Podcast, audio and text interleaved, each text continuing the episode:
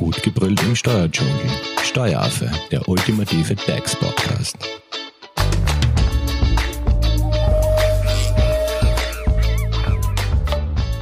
Hallo und herzlich willkommen beim Steueraffen. Heute zu Gast ist Helmut Leitinger. Er ist Steuerberater und geschäftsführender Gesellschafter der Hofer Leitinger Steuerberatungs GmbH. Helmut ist seit über 30 Jahren in der Branche tätig und er wird uns heute mehr über das Thema Neugründer, Startups und Steuern erzählen. Wir sind mittlerweile beim vierten Teil angelangt. Solltet ihr die ersten drei Teile verpasst haben, springt einfach zurück und hört euch diese nochmal an. Denn heute wird uns Helmut mehr über das Thema Steuererklärungen berichten. Willkommen zurück, Helmut. Hallo an alle.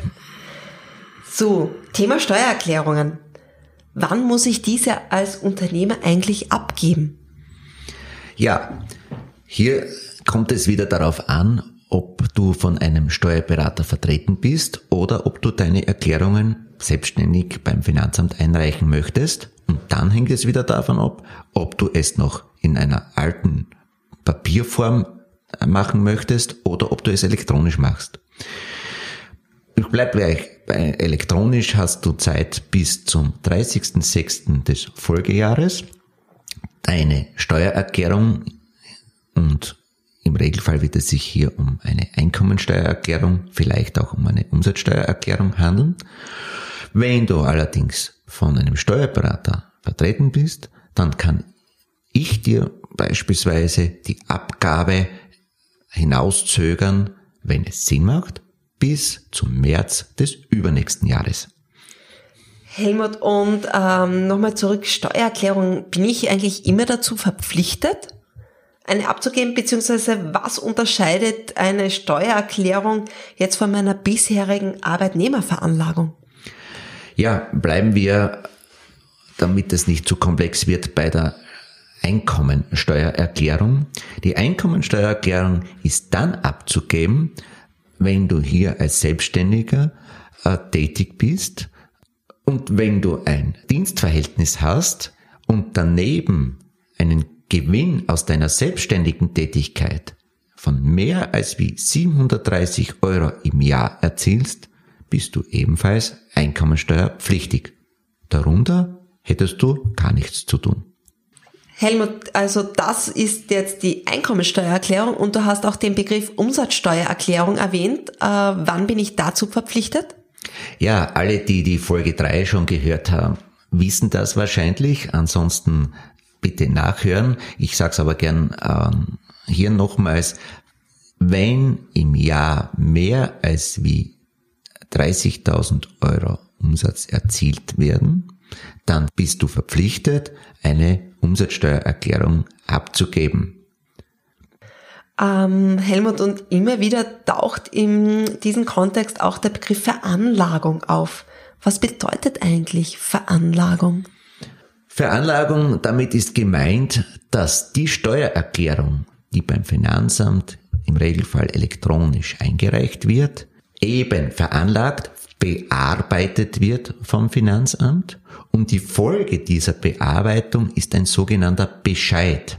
Das heißt, das ist die Dokumentation der Behörde, wie die Einkünfte bzw. die Umsätze entsprechend erfasst und bei der Behörde gespeichert sind. Sollte dieser Bescheid für dich nicht in Ordnung sein, dann hast du einen Monat noch Zeit dagegen eine Beschwerde beim Finanzamt einzubringen und sie entsprechend berichtigen. Jetzt hast du erwähnt, das kann man alles digital machen. Vielleicht noch für unsere lieben Hörerinnen und Hörer. Wie mache ich das digital? Auf welche Website gehe ich da? Vielleicht, vielen wird das vielleicht ein Begriff sein, aber vielleicht, dass wir es auch hier festgehalten haben.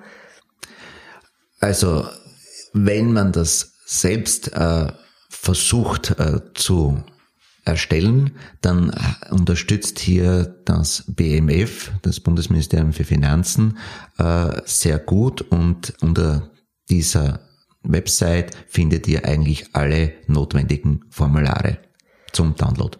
Gut, so viel zum Thema Steuererklärung. Ähm, jetzt taucht aber in dem Kontext auch oft der Begriff Steuerprüfung auf. Wann muss ich damit rechnen, das erste Mal als Selbstständiger geprüft zu werden? Welche Kriterien gibt es da? Ja, hier kann ich äh, aus der Praxis äh, nur erzählen, äh, der Regelfall ist, dass hier das Finanzamt eine Prüfungsauswahl vornimmt aufgrund unterschiedlichen Kriterien und dann eine Prüfung im Regelfall für die letzten drei Jahre anberaumt. Und zwar, ich rede hier von einer sogenannten Betriebsprüfung, die im Wesentlichen die Gewinnsteuern, also sprich die Einkommensteuer und die Umsatzsteuer im Fokus hat. Das heißt, es sollte in den ersten drei Jahren noch zu keiner Prüfung kommen, weil der übliche Prüfungszeitraum noch nicht erreicht ist. Und wird dann eigentlich regelmäßig geprüft? Muss ich damit dann rechnen, alle drei Jahre geprüft zu werden oder ist das eher nach Zufallsprinzip? Äh, Im Bereich der sogenannten Betriebsprüfung hängt das in weiterer Folge von folgenden Kriterien ab. Wir sehen in der Praxis, dass es immer wieder zu sogenannten Anzeigen beim Finanzamt kommt, aufgrund deren die Finanzbehörde tätigt wird. Also du solltest dir keine Neider zulegen. Eine weitere Möglichkeit ist, dass hier Auffälligkeiten bei der Steuererklärung sind. Das heißt, die Finanz hat Prüfprogramme im Hintergrund laufen. Beispielsweise wird dieses Programm dazu verwendet, Verhältniszahlen zu ermitteln, die in deiner Branche üblich sind. Und fällst du aus dem Branchenschnitt, bist du für die Finanz verdächtig.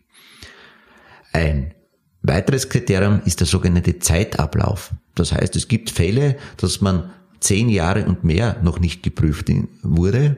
Das hängt auch mit den Ressourcen der Finanzbehörde zusammen und ist von Finanzamt zu Finanzamt sehr unterschiedlich. Aber irgendwann wird man auch hier Anführungszeichen auffällig, dass man sehr lange nicht geprüft wurde und dann löst dies eine Prüfung aus. Und du hast von Betriebsprüfung gesprochen. Ähm, das liegt jetzt nahe, dass es da vielleicht auch andere Prüfungen gibt. Also welche Prüfungen würde es da neben der Betriebsprüfung noch geben? Neben der Betriebsprüfung gibt es eine sogenannte Umsatzsteuer-Sondernachschau. Hier wird eben, wie der Name schon sagt, lediglich die Umsatzsteuer kontrolliert. Es gibt dann aber auch noch Prüfungen, wenn du Dienstnehmer beschäftigst, die Behörde, die diese Prüfungen vornimmt, schaut sich dann eben alle Abgaben in diesem Zusammenhang an. Das sind die Lohnsteuer, der Dienstgeberbeitrag, der Dienstgeberzuschlag, die Kommunalsteuer, aber insbesondere auch die Sozialversicherung bei der Gebietskrankenkasse. Alle diese Abgaben werden mittlerweile von einer Behörde zentral geprüft. Äh, wie oft kommt es zu einer Prüfung? Ja, hier ist im Gegensatz zur Betriebsprüfung mehr oder weniger eine lückenlose Überprüfung von der Behörde vorgesehen und rückwirkend immer für einen Zeitraum von fünf Jahren. Das heißt, es kommt in der Praxis äußerst selten vor, dass einmal das eine oder andere Jahr herausfällt. Das heißt, du musst davon ausgehen, deine Abgaben im Zusammenhang mit Personalabrechnung werden mehr oder weniger lückenlos geprüft. Also alle fünf Jahre. Ähm, Helmut, was passiert, wenn ich da jetzt da äh, einen Prüfer habe, der da vielleicht ein paar Fehler entdeckt? Gibt es da Strafen, mit denen ich rechnen muss oder? Ja, äh, zu beobachten in den letzten Jahren, dass hier Nachzahlungen, die sich aufgrund von Betriebsprüfungen ergeben, auch von der Finanzstrafbehörde dahingehend untersucht werden, ob diese Nachzahlung, die hier festgestellt wurde, dass diese bewusst und absichtlich vom Steuerpflichtigen getätigt wurde. Und dann kommt es auch im Wege eines Finanzstrafverfahrens zu entsprechenden Konsequenzen, die äh, in weiteren Strafzahlungen münden. Daher ist natürlich vorab immer wichtig, dass man mit mir spricht, um zu wissen, was ist im Rahmen des Gesetzes erlaubt und was nicht. Also gut, einen Steuerberater äh, gleich von Beginn an an seiner Seite zu haben. Ähm, aber so weit wollen wir es einmal gar nicht kommen äh, lassen, sondern bleiben wir beim Positiven. Vielleicht lassen sich ja noch ein paar Tipps und Tricks aus dem Nähkästchen eines Steuerberaters entlocken. Helmut, hast du vielleicht ein paar Tipps für unsere Hörerinnen und Hörer auf Lager, um Steuern zu optimieren?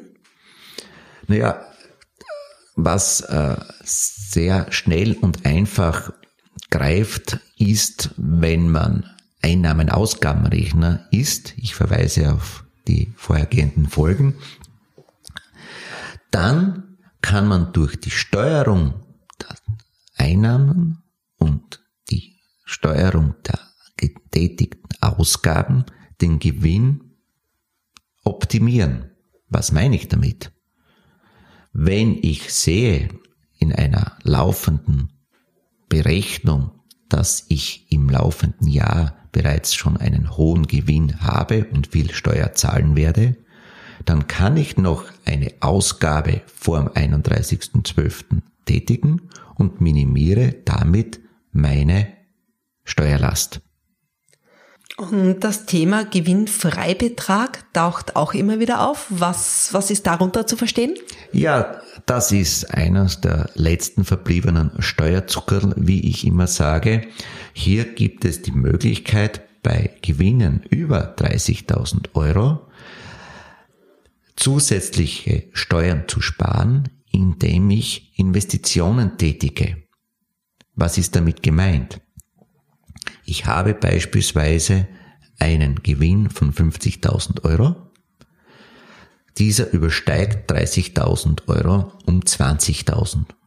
Und diese 20.000 Euro davon 13 Prozent, das sind 2600 Euro, kann ich mir zusätzlich von der Steuerbemessungsgrundlage abziehen wenn ich hier noch rechtzeitig vor dem 31.12. eine Investition tätige, das kann sogar eine Investition in Wertpapiere sein. Genau, vielleicht bleiben wir da, lass mich da mal kurz nachhaken. Welche Investitionen sind da quasi als Investitionen gültig? Ja, lass es mich umgekehrt formulieren. Es muss sich um Neuinvestitionen handeln, das heißt keine Gebrauchtgegenstände und auch das beliebte Fahrzeug der BKW, der Firmen BKW wird vom Finanzamt in diesem Bereich nicht begünstigt. Helmut, mir ist auch der Begriff der Finanzpolizei untergekommen. Trifft mich das als Neugründer oder Startups auch schon? Das kann durchaus sein. Gute Frage. Bitte nicht schrecken, liebe äh, Jungunternehmer. Es kann sein, dass das Finanzamt an der Tür klingelt und äh, unter der Behörde Finanzpolizei Informationen zum äh, Thema Kassaeinnahmen möchte oder wissen möchte, ob die Dienstnehmer, die du beschäftigt hast, auch entsprechend ordnungsgemäß angemeldet sind. Daher bitte, du musst der Finanzbehörde eine Auskunft erteilen, aber es empfiehlt sich auch hier wieder am besten, du rufst mich an und wir sind rasch vor Ort und können dann direkt auf fachlicher Ebene mit der Behörde sprechen. So viel zu den Tipps und Tricks. Wenn euch das Thema Steueroptimierung, Steuersparen äh, interessiert, dann hinterlasst uns doch einen Kommentar auf unseren Social Media Kanälen, entweder auf Facebook oder auf Instagram. Ihr findet uns unter @steueraffe und wir würden dann eine gesonderte Folge zum Thema Steuersparen machen. An dieser Stelle möchte ich mich ganz herzlich bei Helmut Leitinger bedanken. Schön, dass du heute bei uns zu Gast warst. Helmut, Dankeschön. Gerne, danke für die Einladung. Und solltet ihr Fragen an Helmut haben oder sollte euch das eine oder andere Thema, was wir in diesem Podcast nur kurz anschneiden konnten, näher interessieren, dann könnt ihr natürlich Helmut auch direkt kontaktieren. Helmut, wo findet man dich? Wie findet man dich? Am einfachsten unter E-Mail unter helmut.leitinger.hoferleitinger.at. Na gut, dann wären wir am Ende anbelangt. Das war unsere Folge zu Neugründer, Startups und Steuern mit Helmut Leitinger. Herzlichen Dank fürs Zuhören. Das war Steueraffe. Gut gebrüllt im Steuerdschungel. Jetzt abonnieren auf iTunes, Soundcloud und Spotify. Ihr wollt noch mehr zum Thema Steuern wissen? Dann geht auf www.steueraffe.at.